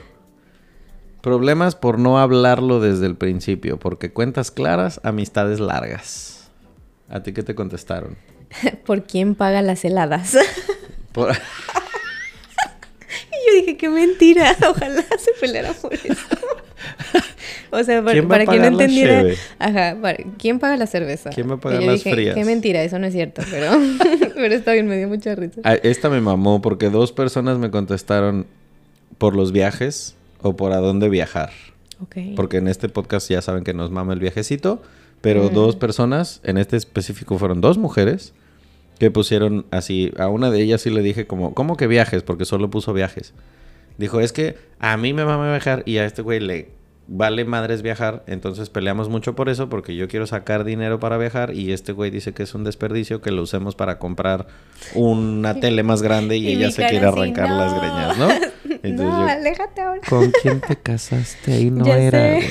Ahí no era. No, podría, no podría. A mí me pusieron Em, porque la parte a pagar por ambos no es proporcional y uno de los dos siente que da de más. ¿no? Amén. Nuevamente venimos a esta parte de, bueno, si tú estás sintiendo que das de más, ¿qué tanto lo comunicas? ¿Y de qué manera lo comunicas? Esta ha sido una parte clave que yo veo en sesiones, Hmm, que les digo, Cuéntame más. cada vez que hablen con su pareja de temas financieros, porque luego me dicen, es que no, o sea, siempre hablar de temas financieros termina en pelea, ¿no? Es desde que, ¿cómo creo un ambiente sano para hablar de, finanzas? ¿no? ¿Cómo lo planteo? ¿Cómo lo planteo? ¿Me armo mi cubita o tal para poder no, porque hablar si de lo finanzas? haces en plan ¿no? pasivo-agresivo, de- claro, porque como pues aquí el pendejo es el que paga. Claro, o sea, desde ahí ya No, desenvainaste, pues cómo no. esperas crear, ¿no? Y la otra parte que creo que es muy importante es, recordemos que, que a nadie, o, o no a la mayoría, ¿no? Se nos habla acerca de finanzas. Y todos tenemos una historia.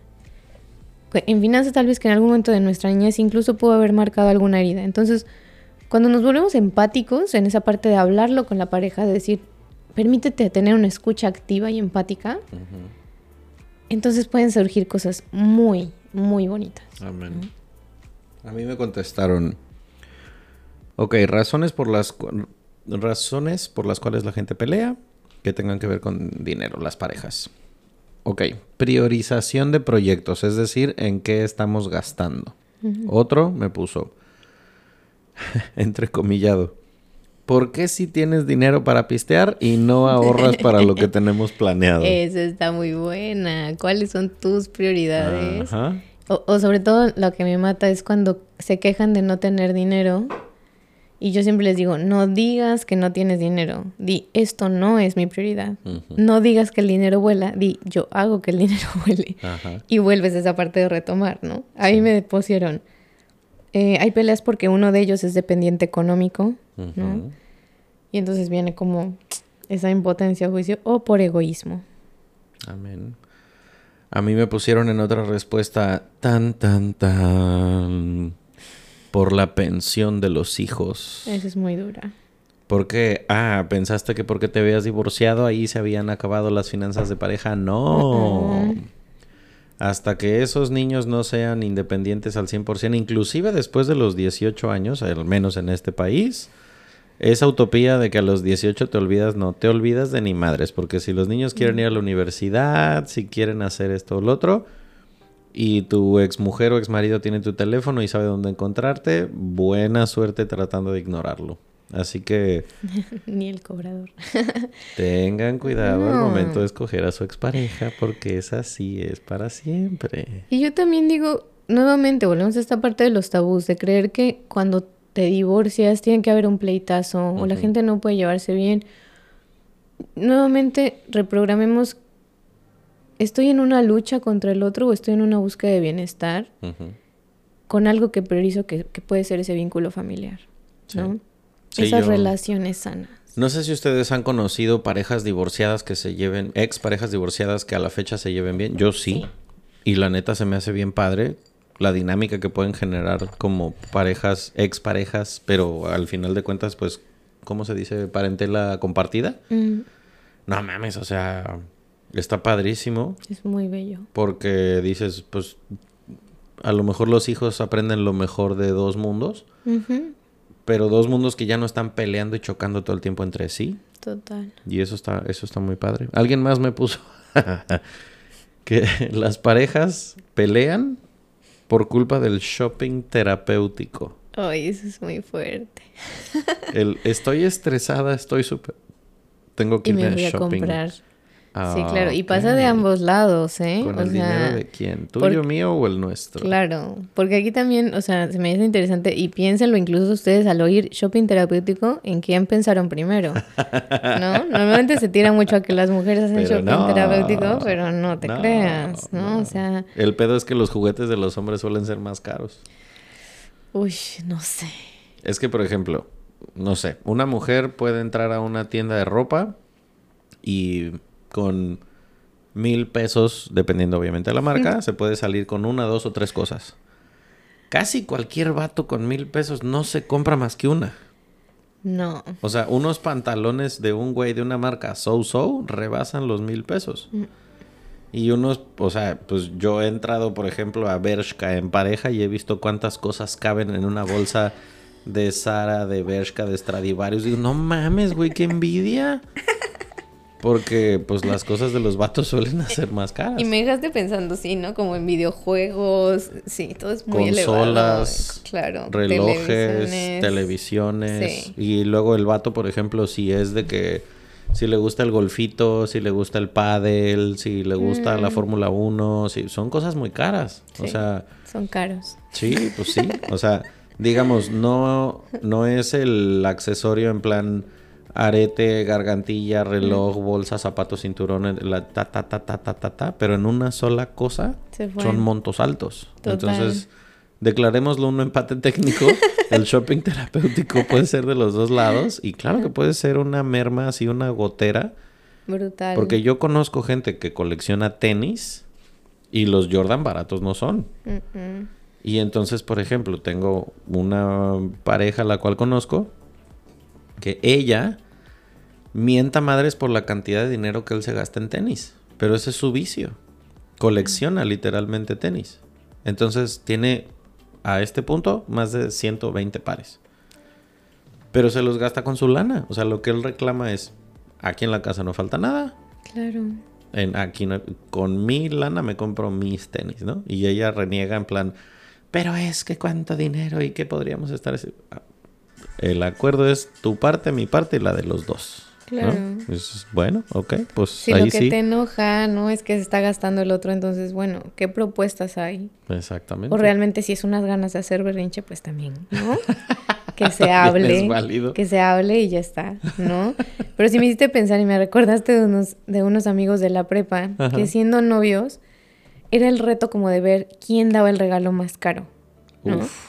Y el mes siguiente ya se había comprado otra cosa y otra cosa y yo, estos vatos van a terminar en la ruina. Para que Eh, cortaran y se aventaran todo por el bote de basura, ¿no? No, claro. Entonces, bueno. Voy a poner es otra cosa que me pusieron aquí Ah. como ¿por qué pelean las parejas? Otro entrecomillado. ¿Por qué si te puedes comprar un dron y no me puedes llevar al restaurante que a mí me gusta? Oh. Hmm. Que yo ahí pregunto, dentro de esas relaciones de pareja, ¿qué tanto lo que estamos esperando que el otro haga por nosotros, somos capaces de dárnoslo nosotros mismos? Y eso me vino mucho a la reflexión. tan, tan, tan. Díselos otra vez porque eso está muy sabroso. ok, repito. ¿Qué tanto lo que estamos esperando que nos dé el otro, somos capaces de dárnoslo nosotros mismos? Una playera que diga. Ujú. Sí, ¿no? O sea, de pronto yo decía, bueno, terminé una relación de pareja donde me llevaban a restaurantes divinos, no sé qué. Y yo decía dentro de mí, además de estar obviamente triste por la relación de pareja, Sí Pero se nota. pero sí decía, como, ay, pero yo quiero seguir yendo como a lugares bonitos, ¿no? Ajá. Y en ese momento fue como que, ¿y por qué carajos no lo voy a seguir haciendo? Si me lo puedo pagar yo, pues ¿No? qué chingados, ajá. Claro que es lindo ir con pareja. Pero viene esta parte de por qué el otro no hizo esto. Lo estoy haciendo yo por mí. Cómo te tratas en la soltería dice Mm. mucho de cómo te vas a tratar cuando estés en pareja y viceversa. Sí, igual. Y, y esa parte que yo creo que podríamos también decir, ¿no? Bueno, ¿qué tanto las relaciones que tienes alrededor, las relaciones que tienes con tus amigos, con tu pareja, con tu familia, con el dinero, hablan de cómo te estás relacionando contigo mismo, contigo misma? Muy de acuerdo.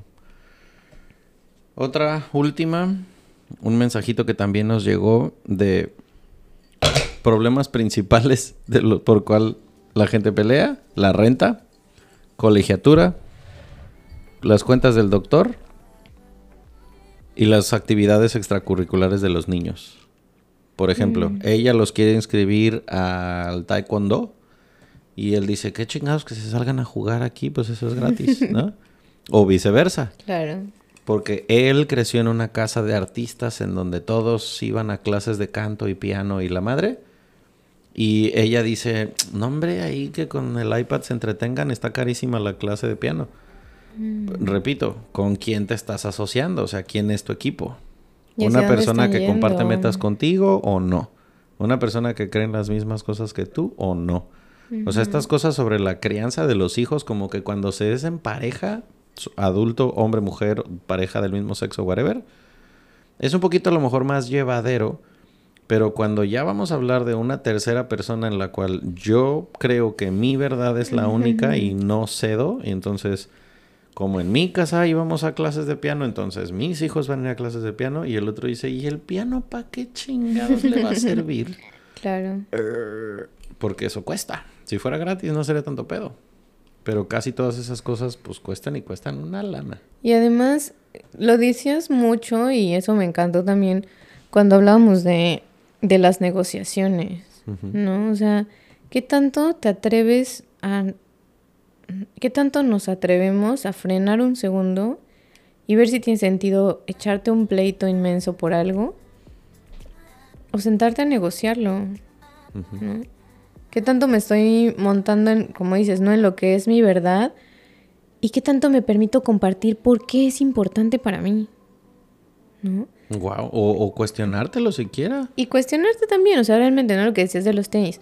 Ok, ¿cómo, ¿cómo le comparto a la otra persona por qué es importante para mí comprarme tenis? Claro. ¿Y qué tanto me estoy cuestionando? A ver, ¿realmente necesito más? ¿No? ¿O qué, ¿Qué vacío estoy, estoy qué vacío llenando? estoy llenando? ¿no? Ajá. Sí, porque se dice que casi todos los vicios es un hueco emocional que estás llenando con algo, ¿no? Con... Y, y cuestionarme, ¿es la única forma de llenarlo? ¿No? O nuevamente venimos a esta parte de qué cosas me hacen falta explorar del mundo, conocer del mundo, abrirme a perspectivas, a otro tipo de, de, no sé, vivencias, conciencia, Sí. que me permitan ver que tal vez hay algo más o hay algo diferente, como yo creo que tenía que haber sido y que sobre todo me hacen cuestionarme si realmente lo que estoy haciendo o la forma en cómo estoy usando el dinero va realmente a lo que yo quiero construir. Totalmente. Y una cosa más que quiero agregar antes de que se me pase es que en las relaciones en pareja, todo lo que tenga que ver con dinero, hay que separarlo de la persona. Es decir, puedo no estar de acuerdo contigo con el manejo de tus tarjetas, pero vamos a separar el problema. Es decir, cuando hablemos de un tema de dinero, estás tú, estoy yo y está el problema. Y vamos a hablar sobre el problema. No vamos a jalar cosas hacia atrás, no nos vamos a regresar. Pero es que te acuerdas que hace dos años y no te acuerdas que hace seis meses. No, no, no, no, no. Es duro, sí. Cuando va a ser un tema de dinero, igual que en todos los temas de pareja, hay que centrarse en ese problema nada más y vamos a hablarlo y desmenuzarlo. Y hay que quitarse los guantes y entender que no eres dueño ni dueña de la verdad. No porque tu papá lo diga, está bien. No porque tu mamá y tu abuelita así lo hicieron, quiere decir que es la única forma de hacerlo. Exacto. Hay gente que vive de otra manera, ni tú estás bien, ni ellos están bien, solamente son maneras distintas de ver las cosas. Pero ese pedo de, pues es que en mi casa siempre ha sido así, pues qué padre, güey, pero tu casa no es el mundo.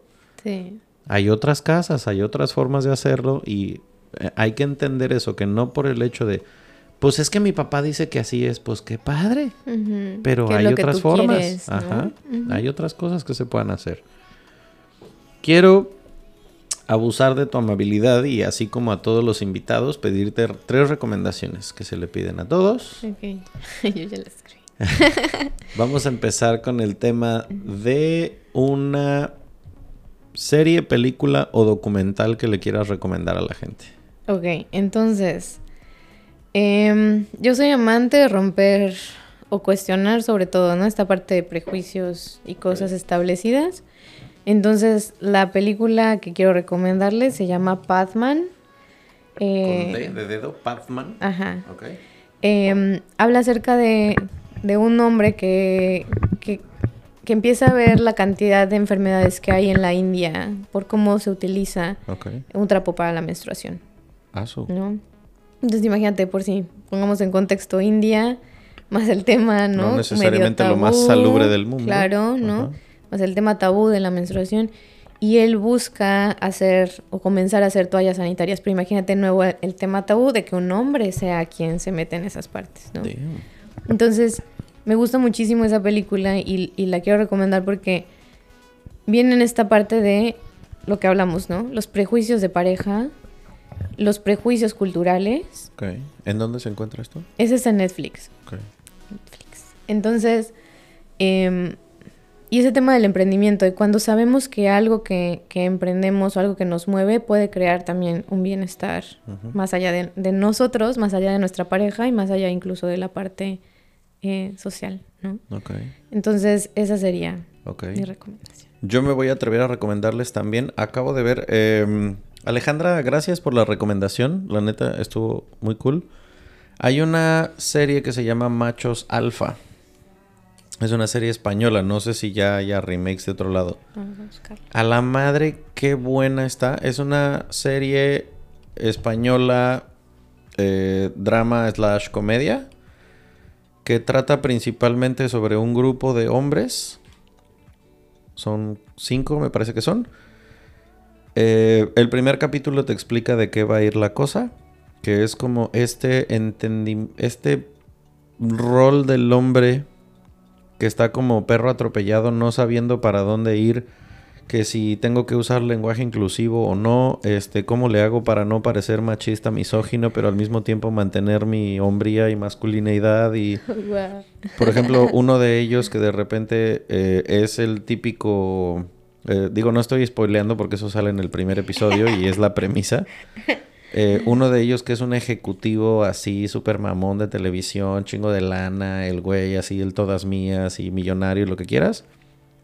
Lo corren de su chamba y su mujer empieza a hacer contenido, se vuelve influencer y cómo lleva él el tema de que él ya no genera dinero y ahora es ella la cabrona de la casa porque genera un chingo de lana haciendo contenido en redes sociales.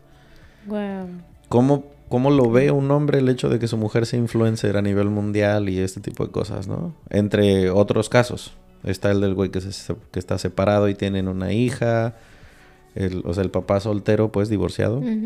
Está el del que ya lleva un chorro de años con su mujer y empieza así a como a erosionarse el tema sexual entre ellos dos, de que ya no se tocan más que para saludarse.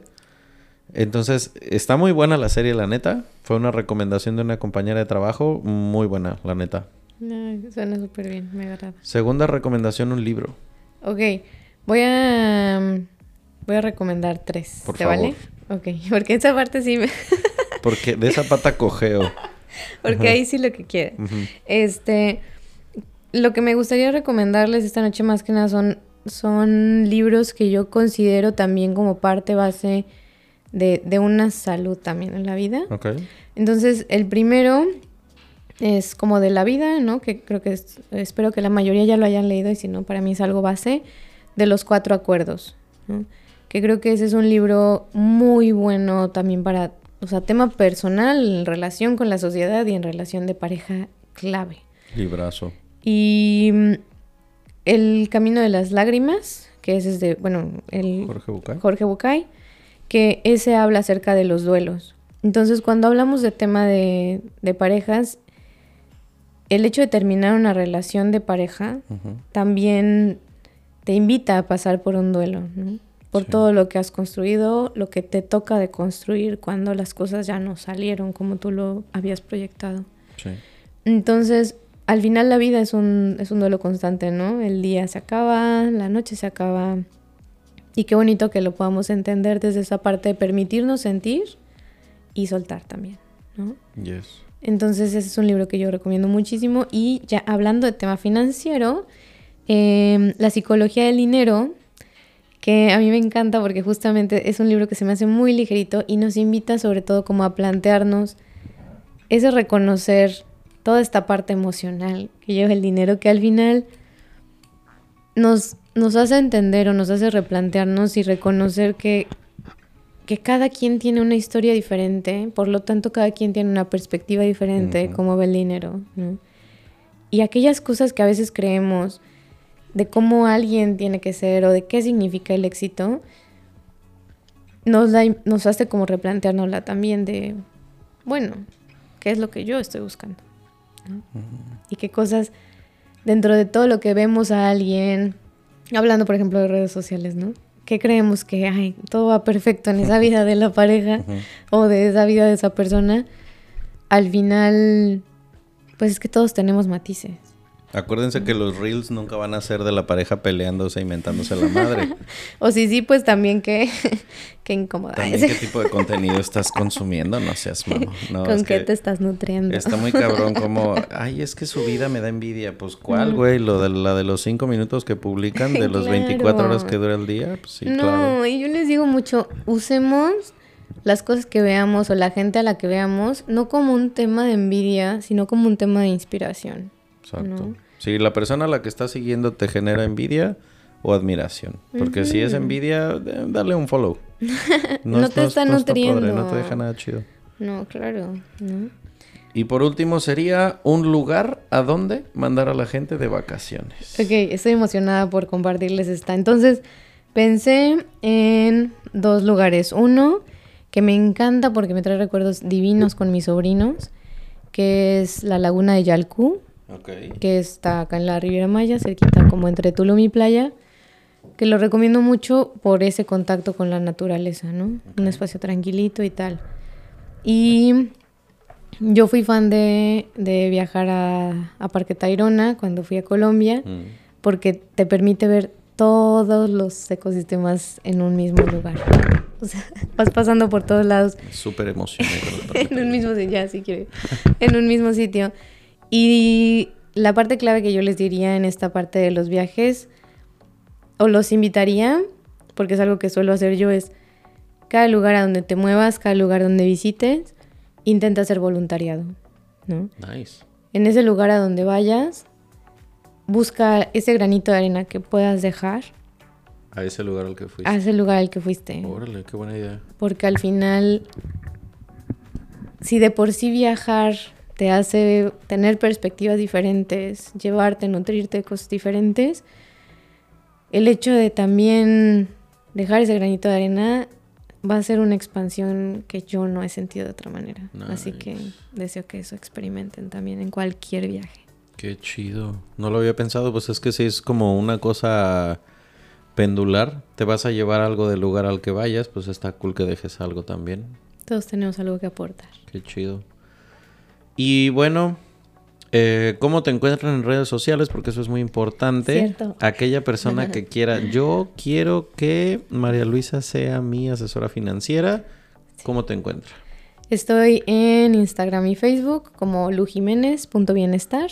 ¿Es así todo pegado Lu Jiménez o lleva algún guion bajo? No, todo, todo corridito. Lujiménez.bienestar. Ahí es como pueden encontrar en redes sociales. Ajá. Y sí, me encantará, si escuchan este podcast, que nos digan con qué cosas resonaron y qué cosas fue como que no. sí. Es que sabes que está cagado. Digo, aparte, digo, prueba fehaciente de que el network que se hace gracias a este tipo de cosas funciona, pues que estamos aquí sentados, ¿no? Claro. Pero ya también, por ejemplo, Sol, la madrina del podcast, me ha dicho, oye, qué padre la gente que me ha llegado a través del podcast porque ha escuchado, digo, ella ya ha estado aquí. Es la, la tradición es que Sol abre las temporadas. Qué bonito. Ella siempre es la primera, el primer capítulo de cada temporada. Así que Sol, este, ten listas tus cosas porque ya que pasemos el episodio, creo que esta temporada creo que se va a terminar en el episodio 110, creo, algo así. Wow. Este, pero sí, también ya me pasó, por ejemplo, con Nada para el tema de este real estate. Ya también se comunicaron con Gretel para que les escribiera un cuento infantil a unas escuelas en Monterrey. Mm, y pues así, así yo estoy seguro de que te van a llegar también personas de que, oye, eso que dijiste de que mi marido deje de comprar pendejadas y hagamos un plan está padre. Me resonó. Entonces, bueno, pues ya para eso, para eso se inventó el centésimo mono. Me encanta. ¿Con qué te gustaría cerrar antes de irnos? Ay, ahorita con lo que dijiste me encantó, que creo que todos somos parte de ese efecto, ¿no? Lo que, lo que creo que nos caracteriza a las personas que nos apasiona lo que hacemos es que queremos que se expanda. Sí. Que queremos llevarlo a más gente, ¿no? Entonces, ese ha sido un gozo para mí. El el que aquello que comparto no se quede solamente en mí, se quede en la persona a la que le llega, sino que esa persona también se vuelva fuente de impacto y de inspiración para otros. Y que nos lo creamos, ¿no? Pues sí, el, ir haciendo esa, ese efecto cuando cae una piedra en el agua y que se vaya expandiendo. Hacia todos. Sí, quién sabe cuánto tiempo vayamos a estar en el mundo, pero me gusta pensar que la huella que vamos a dejar sea en su mayoría positiva. Todos seguramente hemos sido el villano y el héroe en la película de alguien más, pero pues qué padre que si mi historia fuera la de un actor de cine, quisiera ser el héroe en la mayoría de las veces en lugar del villano. Mm, Sí. O al menos un coprotagonista chingón o el güey que salió cinco minutos pero te hizo reír en una escena o... Claro. O sea, prefiero llevar esa, Claro. esa carga en la película de cada uno de ustedes. Prefiero ser un rol a lo mejor no tan principal pero positivo en lugar del villano. Esa es la forma en la que me gusta pensarlo. Sí. Y pues bueno, hoy se quedaron con cosas de la forma en cómo vemos y a través de las cosas que hemos visto, eh, tanto María Luisa como yo. Si se quedaron con ganas de parte 2, que estoy seguro que sí, coméntenlo por favor, escríbanos a las redes sociales de ella, a las mías, a las del centésimo mono. Este, es importante que sepan que la community manager es disléxica, entonces si por ahí a veces en lugar de ama te dice amátate y ese tipo de cosas es muy normal, la crayola es disléxica.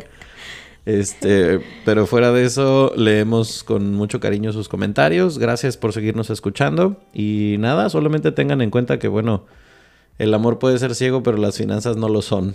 Los números no mienten y el Así bienestar que- empieza desde uno. También las relaciones son eso, relaciones de pareja, de amor y relaciones interpersonales, pero si ya decides hacer vida con alguien, también son sociedades de negocios.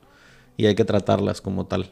Hay que sentarse, hablar, planear, diseñar, porque, pues bueno, esperemos que esa estadística con el INEGI empiece a reducir cada vez más, pero si los números están ahí es porque la gente no se sienta a hablarlo.